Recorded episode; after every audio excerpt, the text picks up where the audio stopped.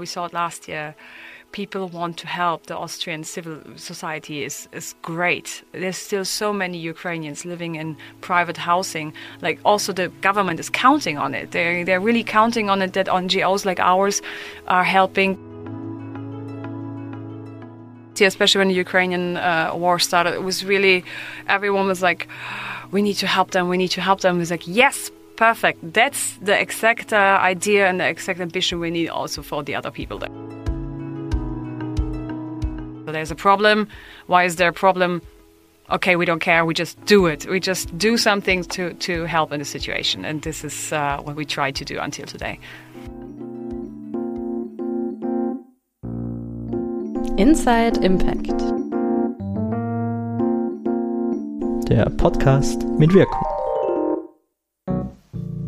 Welcome back to Inside Impact and welcome to our third episode focusing on the civil society in light of the situation in Ukraine. Today we have a closer look on the role of how organizations supporting refugees in Austria were influenced by the war. Together with the support of Maren Riebe of Ute Bock Refugee Project, we explore what support is needed and how the situation for refugees in Austria could be improved. Ute Bock Refugee Project is an organization founded by Austrian educator and one of the most prominent civil society actors in Austria, Ute Bock. It provides support for people who needed to flee their country in education, housing, immediate care, but also in other fields. Maren Riebe provides us with more information. The interview has been recorded on the 3rd of March.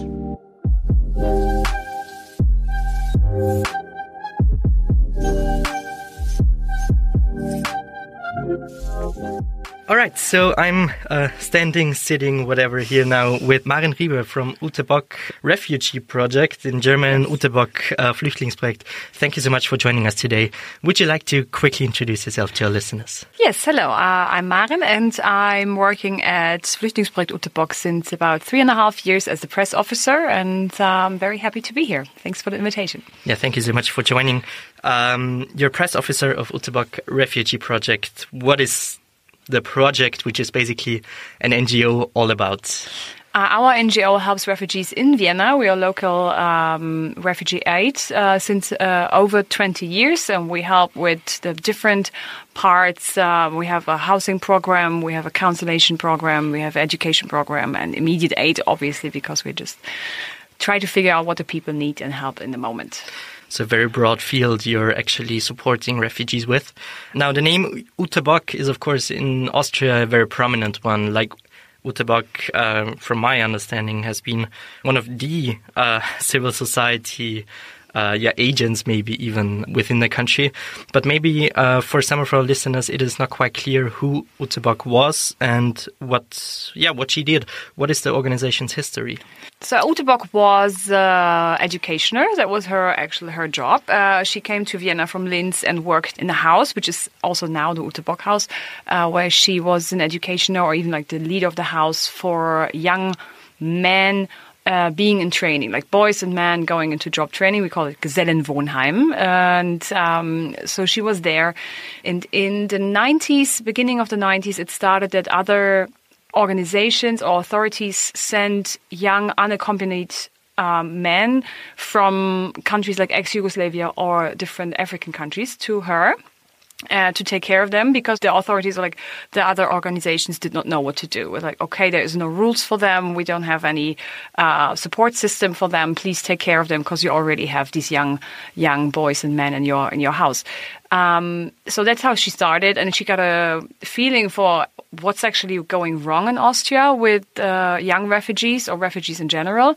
Um, and then she got like you know an activist uh, about human rights and refugee rights uh, in the whole 90s. And then in 2002, she uh, went into pension uh, age, and then it was, it was the same time when she started officially started the NGO. So that we were founded uh, in 2002.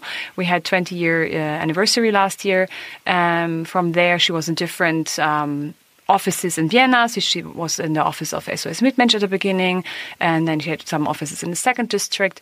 And around 2010, I was aware that the old house, the Gesellenwohnheim, was closed down. It was empty, and with the support of a big donor. We got the house, and uh, he bought the house for us and made the whole renovations. And since 2012, we're in the Ute Bock house in Wien Favoriten, where we can help directly there. And she was back at her where she started her work. And uh, in 2018 she also died there. So it was really like that was her place and um, her rooms where she where her was her um, bedroom and her uh, office are still very special places in the house where like our oldest uh, colleagues are uh, there. And like that's the spirit of Ute Bock we have here. And the spirit is living on, of course, and is living on also through the organization and through the work you're doing. But still, so it was very clear that that Ute and your organization as a whole also uh, witnessed that there is need for additional uh, care and additional aid for people who are coming into our country. What was maybe the motivation behind this? Uh, what was visible? Uh, what was lacking? Um, so we have an official asylum system, obviously in Austria, since um, like probably Genfer Flüchtlingskonvention or something like this. Um, so there's always like official ways of doing stuff, but not every person fits into these programs and not every person fits with the criteria and there is not a solution for everyone. And she would, could really see that there were people were forgotten in the system and they, they fell through the holes of bureaucracy. And that was always her attempt like if there is a problem like her, her way of helping was always like pragmatic. Like, there's a problem, let's find a solution. Um, for example, when you weren't registered with a city, like a Meldeadresse, then you were falling out of the asylum seeking process. And obviously some people are really struggling finding a place to stay and um, there is some programs for homeless people so they can register and get their mail there uh, but there was not there for refugees at that point so she founded it and until today, it's part of our uh, social counseling that people can register at our house as a homeless person. And so they can receive their mail, uh, which is the official mail by, by the state, but also officially uh, from, from their families and get in contact uh, with their families. And um, yeah, this is her way of, of, of helping. That was her way of helping and is until today our way of helping. So there's a problem. Why is there a problem? Okay, we don't care, we just do it. We just do something to, to help in the situation. And this is uh, what we try to do until today. In you, maybe motivational speak, being solution oriented about it, right? Exactly. So this this is the whole spirit, um, which is very nice, of course. Um, now you say there are different, uh, yeah, focal points. Maybe uh, Ute Bock uh, refugee project is is targeting and is trying to find solutions for, which is basically housing, counseling, education, um, education and immediate aid immediate aid. So how how does this play out? Could you give maybe one or two examples of of these fields? What Ute Bock is really doing there? Yeah. So our core concept is the housing. So it was also our old uh, uh, NGO name. So it's really like the Wohnprojekt. So it's really, uh, we try to bring people into housing because uh, it's nothing worse than having homeless people. No one is interested to have refugees living on the street. And um, so we at Ute Bock House, we have 90 um, spots for people who can uh, live at our house. So 77 uh, apartments. Apartments, it's actually like a room. It's a room with a bed and a, a little um, closet and a little table, and that's it. We have shared bathrooms, we have shared kitchens, we have shared um, toilets. So it's more like a, like someone said, it's like a student housing or like a, a hostel or something. Um, in addition, we have 50, about 50 external flats. So in total, we take care of about 360 people now. After Ukrainians, we added a lot of uh, capacity. And so this is our core thing. And we really help these people, especially we have quite some people living with us for over 10 years. So they moved with Ute Bock into the Ute Bock house because there's these cases where there is no solution, no one knows what to do with them. And we try to help them. So it's a lot of people who are really without any support uh, living in our house. Mm-hmm. And yeah, that's like the people will be like create a little family in the house, like really, because it is so open with all this shared space that they're really, it's nice to see that people are like living there is uh, really it's a space for living. Every one of them has a social worker on their side. So we have a team of five social workers uh, taking care of their needs, like orientations. The same what our uh, open counseling is doing. Uh, help the people to orientate. So okay, you come here, maybe you don't speak the language yet, um, and it's like where do I have to sign up my kids for school or for kindergarten? Is it allowed to go to kindergarten? From what age they're allowed to go to kindergarten? What is free? What is paying? There was someone knocking on the door. Was from GIS. What is GIS? no idea what is GIS, right? So this kind of stuff, we're helping them, also obviously helping them being on their side when they're struggling within their asylum seeking process or when they already got uh, rejected, which is like the majority of the people we're helping. Um, got rejected and they're in this this nimbus of I don't know what's going on, where we're going from here, and this is where we try to help. Where we have an uh, also legal service since a, a couple of months because there are so many people in need that something's happening on their on their cases, and yeah, this is really our core project. So. Mm-hmm. Maybe, maybe, also for our international listeners, uh, GIS is the Austrian uh, broadcasting, yeah, may, maybe fee, uh, fee, let's call it fee, uh, which every household has to pay in case they uh, have a receiver or something. Radio, for, TV. For, exactly. For they really like to knock on doors. For our public media. At least this year. Let's see what's happening next year. exactly. Yes, something may be coming up there. Yeah. Now, you say, of course, this immediate uh, aid is a very important thing, especially when it comes to orientation. But I suppose also when it comes to emotional challenges those people came across when fleeing from their country, right? Because uh, there are so many different reasons uh, people need to flee. One of them, of course, very prominently now being wars. Mm-hmm. So, uh, how is Ute Bock uh, Refugee Project also supporting in this regard? So obviously we have always we call the open ear, right? As you say in German, and offenes Ohr haben. So we, we have our colleagues, and it was really good that also since I'm there, we could really raise um, the amount of people helping. So that's when our team of, of five people just being there and listening, like trying to understand what's going on and what's the problems the people have. So it's never just like person X, Y living in room 102 uh, it's really like i know your story i know where we have to where we're struggling where you're struggling and trying to be be there unfortunately we don't have a psychological support here because we all know it's like psychologists are where in Vienna or like in Austria. It's a bit, uh, it's hard. The demand is not keeping uh, up, or the offer is not keeping up with the demand. That would be obviously great, but uh, yeah, at least we try to be there and even like connect. Like last year, we had this case where we needed um, psychological support after we had an attack at the house uh, of uh, some far right extremists at the house, and then we needed support, and we really are happy that we have uh, a support system where we can like go social media and say, hey, we really need a psychologist right now. And then people came and helped us, especially with the kids, to to figuring it out and navigate through. Yeah, but. Uh, would be nicer if we have more, but there are obviously limited spaces also from the city of Vienna um, because yeah, there's not enough psychologists, uh, unfortunately at least at the moment, hopefully, or maybe this will will get better yeah. in the future. Yeah, but but what I hear also is is really also seeing the people as what they are, namely people, right? So stories, um, persons behind um, this this terrible period in their life which they needed to overcome or yeah. are in overcoming still. Yeah, it's uh, it was very interesting to see last year, especially when the Ukrainian uh, war started. It was really everyone was like, "We need to help them. We need to help them." It was like, "Yes, Perfect. That's the exact uh, idea and the exact ambition we need also for the other people there. Because everyone wants to help because they see it, it's right in front of their eyes. There's a war, it's that close. Um, the Syrian war is going on for 13 years, uh, mm. I think, or 12 years, 12 years. Um, so people forget about it. Yeah? Or you just remember what was happening a couple of weeks ago, this huge earthquake also affecting Syrian areas, area of Kurdish people you don't hear anything about this anymore. And then people forget. And then we have a society that says, ah, the refugees. And we always try to say, it's not the refugees. This is Ahmed, and this is Mohammed, and this is whatever name. And um, there are people. And we share our daily lives. I think there's also a privilege I have in my job that I'm really there. I'm working at even our like bureaucracy uh, apartments, like our uh, Verwaltungsparts, are in Ute House. So I have a daily contact with these people, and we can just have a chat. And uh, sometimes when we celebrate Christmas together, and they they bring their food, and it's really like, how? what's your experience here?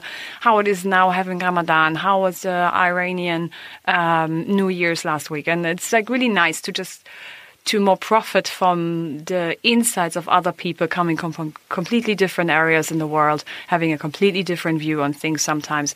And that's, um, yeah, I really like that to get this broader, broader idea. And it, I think it would be nice for a lot of people to like, especially through food probably. It's the easiest way to get more awareness of a different culture. It's like oh actually it's interesting. I want like tell me more about this. And that's um, a very nice approach. People should maybe have more in mind when they read about the refugees here and the refugees coming illegally. Yeah, because there's no legal way to come. Obviously, they're coming illegally. So it's a bit tricky, all that fuss about around that topic.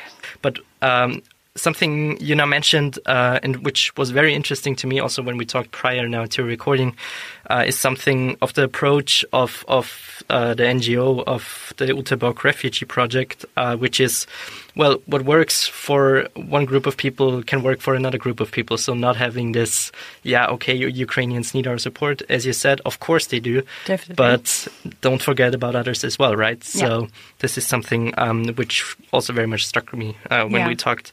But still, of course, we here in Inside Impact are now in the middle of a focus around the situation in Ukraine and how Ukrainian people can be supported also in Austria, maybe. So maybe um, when we talk about uh, your NGO, how did the war in Ukraine influence your operations actually? Were there any differences? I mean, you said already you needed to kind of deal with um, way more demand, right? Yeah. For your services. Um, how did that turn out up yeah, it now? was it was tricky at the beginning. So we are like quite a small team. So we're about twenty three employees, I think, with most of them is part time.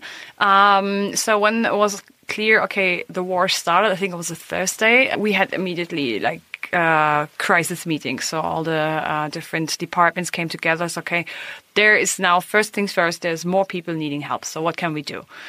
Because normally we're like okay which is our what's our focus group? Mostly people who don't get any other help. So but this was like okay there's a lot of people needing help. We know there's going to be a lot of stuff coming from other ngos or also from the government or from the city but we need to help now. So they're going to stand here next week in front of our door. And that's exactly what happened. So we really checked like the head of our housing uh, program. She was really checking okay where do we have free flats? Who is about to move out anyway? We got a lot of support also from from external uh, people so uh, supporters saying hey i have a flat. I want to give them to to ukrainian refugees. So within the shortest amount of time we uh, pumped up up 20% of our capacity. So it was like about 60 spots. We had like just like put like give them a space to stay to sleep. So that was the the first thing. And then um, we could we were very lucky in the time we had one of an accounting team who spoke russian. Um, and it was really that we could really help them with orientating even though we were not aware of like what's going on now. So we could really help them at the first orientation. So you have to go there. We heard it's happening there we have former colleagues working for FSV, so we could really call them, uh, Fonds Soziales Wien is FSV, so we can call them and say, hey, what's going on? Where do I have to go? Um, the city was super fast with setting everything up here at Messe Wien and, and at, um, um, yeah, so that was good, but we could help until everything was set up. So we had um, a lot of people coming also in our consultation, and we could then help them overcome like the part where like city was still setting stuff up. Um, so we could bridge over. Also when the people living at our uh, house was like when you have to apply for grundversorgung it took a couple of weeks until this was rolling. And obviously they could get they got food from us they got uh, groceries more um, and donations in kind. The kids had to go to school they got like their school material from us um, and all that kind of stuff. Uh, we also were luckily we have our Ute Bock Education Center and it's run by volunteers so we have three people working there from our team, mm, but the whole thing runs, uh, all the teachers are uh, volunteers. And by accident, by any chance, we had someone who's uh, from Ukraine and who could set up a whole class for Ukrainians, which makes it sometimes easier when you have just one language uh, facing you instead of 20 languages we sometimes have. So that was quite cool. So we could help them until they're finally uh, the, the official offers from the city or from the country were coming saying, okay, now you have your, your spot here, there's your official German class here. So we could really bridge over a lot of uh, offers with until the whole system was running, which was incredible fast, uh, but still. Couple of weeks when you have no money at all, a couple of weeks without any money is uh, is tough. So we could really bridge over all that and stuff. especially as as we talked about beforehand those first weeks are of course crucial right like when it comes to orientation when it comes to getting to know the city and uh, getting to know okay what kind of support could i get here Exactly. What rumor So- is true? And then it started with uh, Ukrainians had access. So they have a different status, right? So it was also difficult for us then to see, okay, so we, we support as, as long as we could see the, the other systems are working because then we could say you're not part of our core group please go somewhere else because you have special services there that our clients normally don't get. So we really were trying to balance like okay we want to help you 100% we want to help you but we have the big big other groups of people who don't get any help right now or not as much help as you. So we help while telling you please this is this is the uh, address you have to go this is the place we have to apply for that yeah, and we could really see that there were different things working. So they had now they have this special status as Vertriebene, which is great for them, but it means also some things were easier for them, but something that's complicated. So they applied to get Grundversorgung, which was also um, this uh, Grundversorgung means it's the basic care of the country gives a refugee, which means right now because they raised it last year, it's 165 euros for housing I never tried to fly the flat in Vienna with 165 euros for housing. It may not be that successful. No, so. not really. Um, for a single person, and it's 260 euros for all your living costs. So that means obviously clothing, food, uh, all that kind of stuff. So that's not as much. So then the people had this 460 euros or 400 I had to do math. 400, I think 425. Yeah, 425 euros. So. Um, and insurance, which is also very important. Um, and then they were able to access the job market, or easier, let's say. Job market is a very weird topic since the last two years. But uh, there were easier access to job markets, and also more employers were like, "Oh yeah, I want to support uh, Ukrainian refugees. that can work at my place." As soon as they got that job, they fell out of Grundversorgung. So then the job has to bring so much money that you can live from it. And also, a lot of women came with kids, and it's super tricky. And especially when you have no uh, kindergarten for like a one year old or two year old. So it's quite tricky. Like, do I take the job and maybe earn 800 euros, which is still not enough to get a flat in Vienna? Or do I stay in Grundversorgung and really, really have to navigate? We had to help them navigate. So, which is the better decision here? Like, yeah, so it's tricky. Yeah. We have Ukrainians having like this easier status of Vertriebene, but they're in Grundversorgung. And on the other hand, if asylum seeker, they're in Grundversorgung, and but they, if they get asylum, they're allowed to go into Mindestsicherung. Mm -hmm. Which is also attacked by the government by now, but that's the difference. So there is like obviously it's easier to be a vertriebene person, like a Ukrainian person, but it's on the long run, it's a bit weird why they don't get into the social system. But people are like already, like NGOs are already pushing, please bring the people out of Grundversorgung into the normal social system, mm. so, social security system. And the Mindestsicherung, uh, just for also our international listeners, is basically also basic needs taken a little yeah. bit care of. Let's put it yeah. that way. Um, the poverty, the poverty, the poverty line, line yeah. yeah. So which is around. What's it? Thousand one hundred? Yeah, something like this. So, but considerably more still than it is in the uh, in the Grundversorgung. Yeah. yeah. Inside Impact.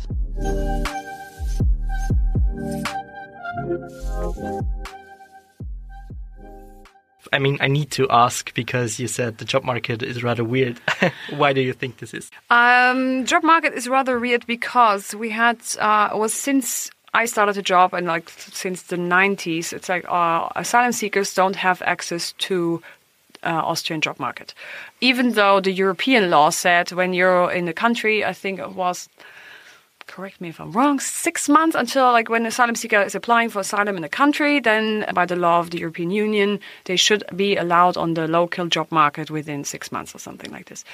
Um, and Austria was always like, mm, no, uh, we have our own law and uh, so you're not allowed on the Austrian job market. And then in 2021, there was the decision of the VfGH, the Verfassungsgerichtshof, saying this uh, Klausel Bartenstein-Erlass is actually illegal. People have to have access to the job market. So we were all like, "Oh, nice, that's cool, really good." So we can uh, like people because they need that. It's not just because of money. Of course, money is a topic, like, but it's also being like having uh, something to do. We all know, especially in Austria, we know the stories of Marienthal, the stories of what what happens with people when they have nothing to do, and then you have people in our system, in our house, living there for twelve years, have nothing to do, and they were journalists before, whatever, and, and it's just like so now I'm sitting and waiting. I try to compare it sometimes to get understanding. It's like you're being 12 years into lockdown because you can't afford to be part of the of the society because you can't be um, afford to go into cinema or whatever so job access would be great, like also like for the mental health, but also obviously for money, money wise. And the first thing came from from the um, Arbeitsminister Kocher was like, oh, we will find a new law that this is not going to happen. So this did not happen. So we don't have a new law. So actually, we have that access. Um, we have the feeling it's a bit tricky because then you have to do the AMS and the AMS Job Market Center has to say, okay, we don't find any other Austrian or European person who can take the job. Then some other people have to say, uh, like a gremium has to say, okay, we agree that this person is allowed to work and all that has to be um, the employer has to ask for it. So it's like let's say McDonald's, it's like, hey, we want to hire these two people. Can you please give us a job market access for these people? Um, this is okay if you're McDonald's because you're a big player. Um, if you're like a small company uh, trying to find employees, it's a bit tricky. So yeah, we're working on that right now to help people uh, getting more job access because for Ukrainians, um, actually, it was the same. So also the companies had to ask for this allowance, which is now going to be changed in summer. So something's happening there as well. This is going even easier for Ukrainians. Um, and then, yeah, we're trying to push that now. We're trying to get partners, like bigger, bigger players, saying, "Hey, we know like IKEA has a program um, to support getting refugees into the job market, and they're they're very stubborn. They're like Bokek, like we like that. So yeah, we try to see where we can do something uh, mm-hmm. to help our our clients to to have a better life here. So still many bureaucratic barriers there to really enter the job market while it would be possible from a legislative yeah, point of view, right? Exactly, so, yeah. But we see differences in the states. So Vienna is a bit a special case because Vienna has obviously a higher unemployment rate. So definitely there's more people like, officially being available for the job market than in other states. So in other states, the, the demand is higher. Like, okay, we really, really need these people. So it's apparently a bit easier in the states. All right, that is that is a good that is great good news. news yeah. um, so um, maybe uh, switching the topic a little bit. That we talked about, um, of course, the, the very pressing issue of people needing to flee their countries and how they can be supported, but maybe also talking a little bit about your organization. So I suppose, as you said, um, having like 20% more capacity that quickly uh, comes with a lot of issues and with a lot of challenges. So what might be some current challenges you're dealing with or have been dealing with with this new situation arising?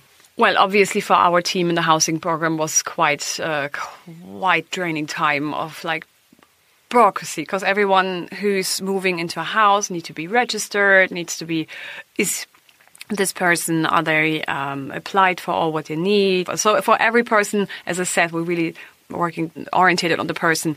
Uh, is everything done that can be done, and is everything like registered and organized?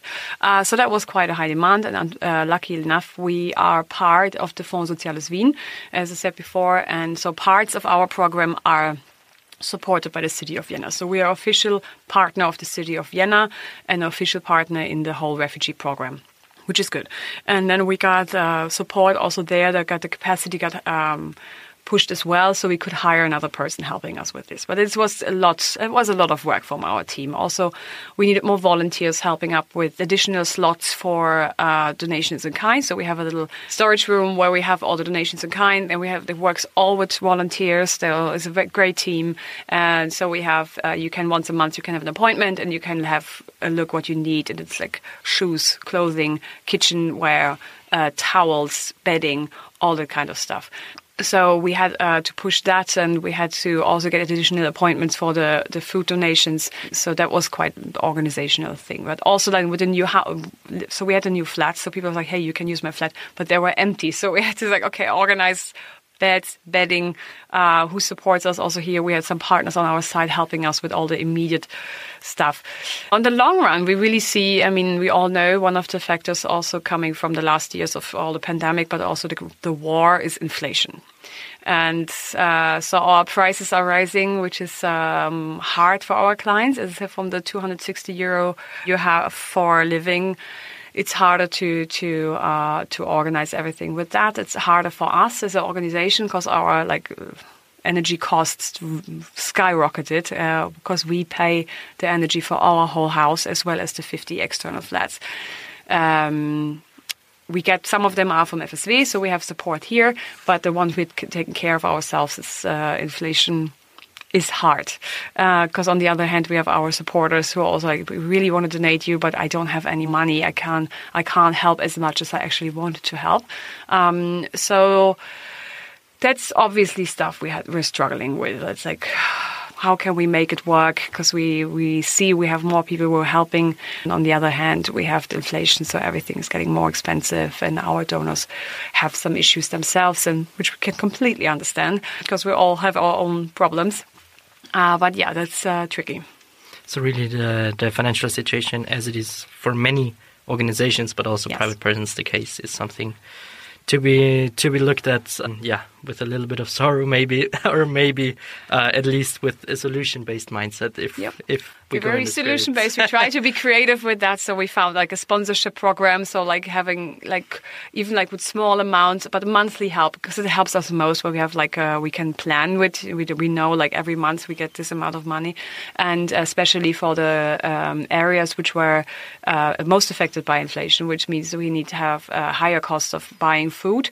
Um, so we have like a Gemüsepartnerschaft, like a, a vegetable sponsorship. So you can like if you donate like six euros a month or ten euros a month it's already a help, and it goes directly on the budget of our colleague who's going to uh, do the, the groceries mm. um, we're supporting. Because we also get groceries from the Tafel, but it's not enough for like the basic needs we, we want to cover.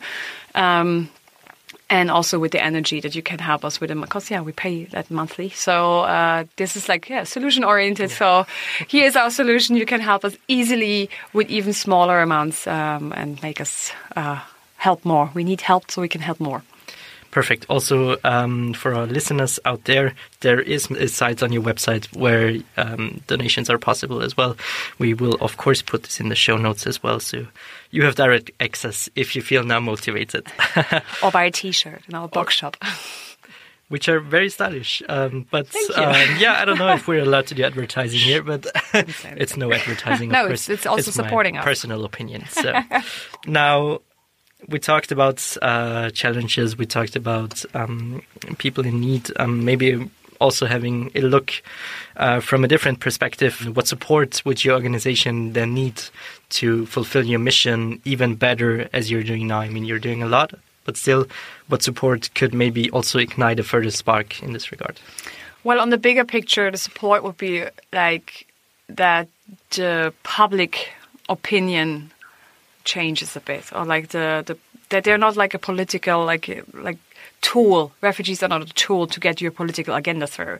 So if there would be already a change of, hey, that's people who need our help, um, and everyone can come into this situation. We had like Ukrainian uh, clients who were like, I was not thinking that I might be in that situation. How would I have thought that I'm like a mid 20 year old girl living in Odessa? Why would I have thought that I would ever be in the situation of being a refugee? So, or we see with the earthquake, it can happen so fast that your whole life changes and you're really dependent on the help of others. So I think an open heart is already open hearts, open minds, um, trying to be a nice person to help other people is already a big step forward. Like just be aware that everyone has their own issues and. Um, then also following up when you have an open heart and open mind, even have the political agenda being more like we help uh, in our own way to to make this li- the life of the people better, and as long as they need our help. So having this this macro perspective, basically yeah. changing a little bit more in favor of supporting and not distancing oneself yeah. of some problems which arise in different areas of the world. Yeah, because we saw last year how it's possible. It's possible, and we saw it 2015, we saw it 2016, and we saw it last year people want to help. The Austrian civil society is, is great. There's still so many Ukrainians living in private housing. Like also the, the politics are like the government is counting on it. They're they're really counting on it that NGOs like ours are helping, that uh, people are helping, and um, it's amazing to see what's possible when there's the will. And um, we need more will. And if I am willing now, and if I have the will to support as maybe an Austrian citizen, as somebody who is not engaged formally in any organization, um, how could I do this? How could I best support? I mean, you said now with donations or uh, volunteering, maybe. Is there any other uh, thing you would like to highlight here? Um, yeah, I mean, donations obviously is the biggest biggest help. Uh, volunteering as well uh, in different uh, places. Um, I mean, it's it's always a help when you just like meet someone and be open to them and also maybe like help them orientating. So it's like sometimes it's the little things. I see that with friends who I got friends with other with refugees. Like, hey, it's just telling them go there, do this. Uh, translating stuff, um, be there for them. Obviously, also just following uh, following us on our social media and maybe uh, getting our newsletter because sometimes when we're in need of something, uh, that we can just put it in a newsletter. Say, hey, now we need pots and pans and then it's when you're already in our in our bubble or in other bubbles, like also the same other uh, NGOs doing that. Um, like Train of Hope, for example, really where the first first eight people here in, in Vienna helping.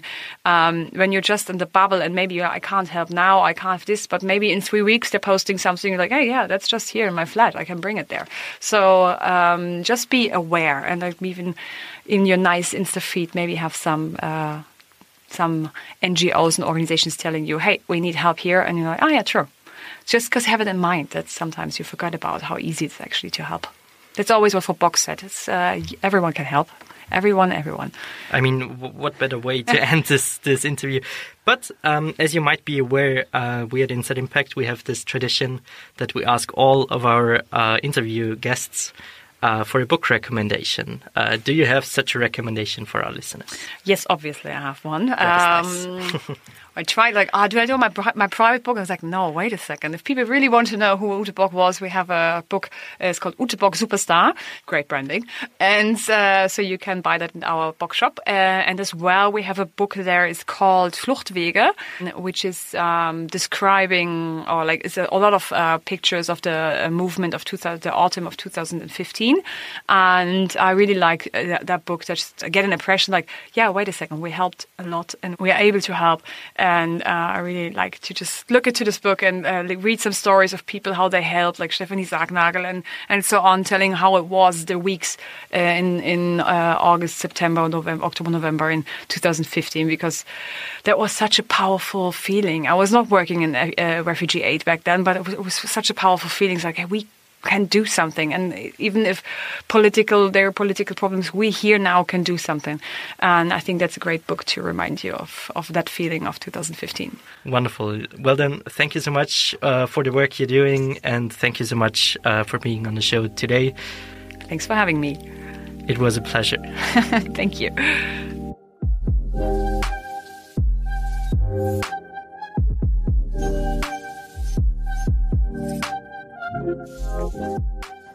Thank you, Maren Riebe, for sharing your insights with us. If you want to know more about the organization Ute Bock Refugee Project, you can find a link to the website in the show notes of this episode.